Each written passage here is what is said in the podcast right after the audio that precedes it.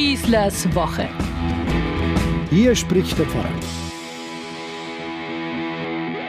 Es ist Sommer 1990, morgens um 7.30 Uhr. Ich stehe mit circa 30 Jugendlichen, total sommerlich gekleidet, auf dem noch leeren Petersplatz in Rom, mit Blick auf den Petersdom und versuche den jungen Menschen etwas näher zu bringen, auf welchen kirchenhistorisch wichtigen Boden wir uns hier eigentlich befinden. Da naht von rechts eine kleine Gestalt in einem schlichten schwarzen Talar, ohne Brustbinde, weder schwarz noch violett oder rot, so wie man es in Rom ja an jeder Hausecke normalerweise erwarten würde. Schnell erkannte ich, das ist kein geringerer als Kardinal Josef Ratzinger. Er ging auf uns zu, ich grüßte ihn, stellte mich ihm als Kaplan aus Rosenheim vor, bat ihm meine unpriesterliche Kleidung mit kurzen Jeans für diesen Moment bewusst zu übersehen und stellte ihm meine Jugendlichen vor. Das ist der zweite höchste Mann in diesem Staat, rief ich ihnen zu und deutete auf den kleinen, ruhigen, sanft lächelnden Priester neben mir. Die jungen Leute hatten keine Ahnung, wer das ist. Als Josef Ratzinger 1977 Erzbischof in München wurde, da waren sie damals noch im Kindergarten. Was sie aber beeindruckt hatte, war seine unprätentiöse Art, die Freundlichkeit, sein mildes Lächeln, sein Nachfragen nach Rosenheim, wo wir alle herkamen und dass er beim Sprechen sofort ins Bayerische wechselte. Vor allem letzteres hat sie unglaublich begeistert. Der redet ja bayerisch und das mitten in Rom. Vielleicht fünf bis zehn Minuten standen wir so zusammen. Eminenz war unterwegs ins Büro, in die Kongregation für Glaubenslehre direkt neben dem Vatikan. Was er da macht, fragte mich später einer der Jugendlichen. Er schaue darauf, dass wir keinen Unsinn reden, wenn wir von Gott und unserem Glauben sprechen, habe ich ihm auf die Schnelle erklärt. Und da ist der so normal, war die spontane Antwort des jungen Menschen. Nein, ich gehöre jetzt wegen dieser persönlichen Geschichte und meiner Begegnung mit Kardinal Ratzinger auch nicht zu den Experten und Papst Benedikt Spezialisten, wie man sie seit seinem Tod am Silvestertag sehr häufig befragt, werden und sprechen hört. Ich muss ihn weder in höchsten Tönen loben und verherrlichen, muss in nostalgischen Ergüssen über den ersten bayerischen Papst mich verlieren, noch muss ich nachtreten wegen der immer wieder angeprangerten Versäumnisse seinerseits während seiner Amtszeit. Ich maße mir auch nicht an, irgendetwas beitragen zu können, was sein theologisches, bischöfliches oder päpstliches Wirken betrifft. Dafür besitze ich weder die Kompetenz noch die Beauftragung hierfür. Auch dieser Podcast ist dafür nicht geeignet. Aber es war doch sehr erstaunlich, in welcher Turbogeschwindigkeit bereits kurz nach dem Ableben von Papst Benedikt aus dem Menschen Josef Ratzinger sofort eine geschichtliche und vor allem kirchenpolitische Gestalt wurde.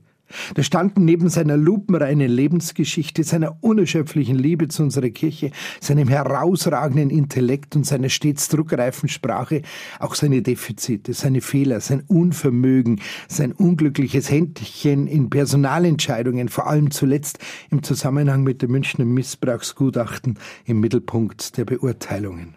Irgendwie war es wie bei einem Jesus von Nazareth. Am Anfang waren es sehr erfolgreiche Jahre. Bei Jesus nennt man sie den galiläischen Frühling. Die Leute liefen ihm in Schare nach. So waren die Menschen auch nach Benedikts Wahl nur noch begeistert. Ja, ist denn jetzt die ganze Welt katholisch? titelte damals ein evangelisches Kirchenblatt. So enorm war die Resonanz auf diesen ästhetisch sauberen, lächelnden, theologisch unübertroffenen, irgendwie perfekten Papst. Und dann kam der Absturz. Wollt auch ihr gehen? fragt Jesus seine Jünger, als sich immer mehr Menschen von ihm abwendeten. Da war die Bischof Williams Affäre und dessen Holocaustleugung, die scheinbar anti-islamische Rede Benedikts in der Regensburger Uni, die Watilix-Affäre und zuletzt der Missbrauchsskandal und die Vertuschungen in unserer Kirche. Das alles hat Benedikt buchstäblich in die Knie gezwungen, ihm die Kräfte geraubt und zu seinem Rücktritt geführt. Die Fairness gebietet, dass auch all diese Aspekte umfassend und differenziert zugleich beurteilt werden.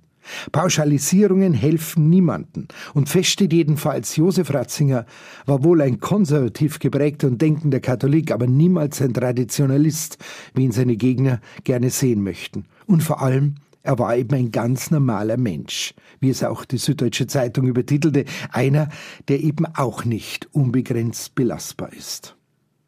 Es stimmt, vielleicht ist jetzt auch die Zeit eines allein regierenden Papstes Franziskus gekommen, der jetzt ungehinderter seine Reformen auf den Weg bringen kann. Anders als bislang, dass sein Vorgänger sozusagen neben ihm residierte, zwar zurückgezogen, aber Er war halt da, erreichbar, ansprechbar. Und die konservativen Kreise im Vatikan, die wussten dies. Das wird nun, wie gesagt, alles sehr intensiv überlegt und ich überlasse das gerne den Strategen unserer Kirche, die daran Freude haben. Aber bitte erst, wenn es soweit ist. Jetzt, für den Moment, für diese Tage, die wir gerade erlebt haben und erleben, möchte ich nur schauen, zuschauen, was da eigentlich gerade passiert ist.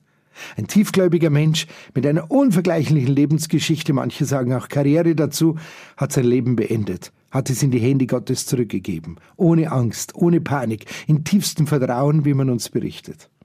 Schon dadurch nimmt er auch mir, die in jedem von uns sitzende Angst vor dem Tod. Er verleiht dem Sterben eine ganz besondere Würde und Qualität, ähnlich der Queen von England, die ja auch kurz vor ihrem Ableben bis zuletzt ihre Amtsgeschäfte erledigte, sich dann zurückzog, um zu sterben. Mit derselben Würde und Achtung feiert die Kirche nun die sogenannten Exequien, also die Begräbnisfeier, das, was dem Exitus folgt. Alles findet vor den Augen der Welt statt und gibt somit auch dem toten Menschen eine ganz besondere Würde. Wie sehr wird doch diese im gegenwärtigen Krieg in der Ukraine mit Füßen getreten.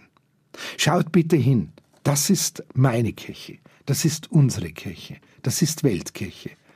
Das können wir. Das macht uns schön. Und es geht nicht nur ums Äußere, wie man im Staat sagt. Es geht um ein von tiefer Hoffnung geprägtes Tun.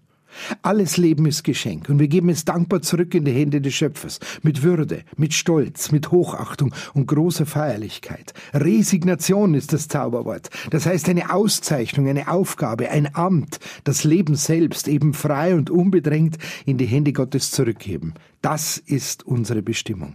Freut euch bitte an diesen Bildern, die wir jetzt da immer wieder erlebt haben und erleben, die uns immer da begleiten. Saugt sie auf, nehmt sie an, feiert das Leben. Das ist Weltkirche, eine echte Lebensgemeinschaft, die über den Tod hinaus bestimmt ist. Und wir sind dafür bestimmt. Und dafür sage ich meine Kirche, dem verstorbenen Papst Benedikt und allen Gläubigen einfach nur Danke. Ich wünsche euch eine gute Woche, euer Pfarrer Schießler. Schießlers Woche ein Podcast vom katholischen Medienhaus St. Michaelsbund und dem Münchner Kirchenradio. Vielen Dank, dass Sie sich wieder meinen Podcast Schießlers Woche angehört haben.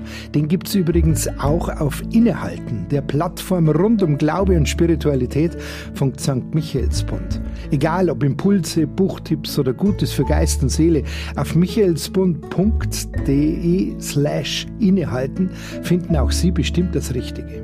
Klicken Sie doch einfach mal rein tun Sie sich was Gutes, Ihr Pfarrer Schießler.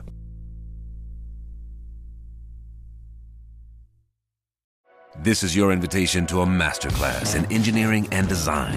Your ticket to go from zero to 60 with the Lexus Performance Line. A feeling this dynamic is invite only. Fortunately, you're invited. Experience the exhilaration of the Lexus Performance line and some of the best offers of the year on select models at the Invitation to Lexus sales event now through April 1st. Experience amazing at your Lexus dealer.